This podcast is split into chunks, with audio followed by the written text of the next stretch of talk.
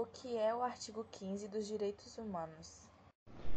O artigo 15 dos Direitos Humanos é um dos artigos que compõem a Declaração Universal dos Direitos Humanos. Ele reconhece o direito fundamental de cada pessoa de ter uma nacionalidade e proíbe a privação arbitrária desse direito. O que significa ter uma nacionalidade?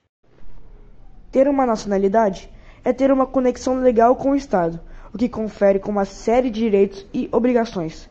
Isso inclui o direito de votar e ser votado, o direito de trabalhar e residir no país e o dever de cumprir as leis do país.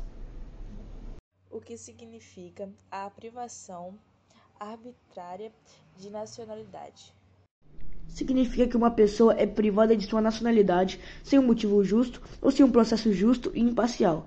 Isso pode ocorrer por razões políticas, étnicas, religiosas ou de gênero e pode ter graves consequências para a vida de pessoas afetadas.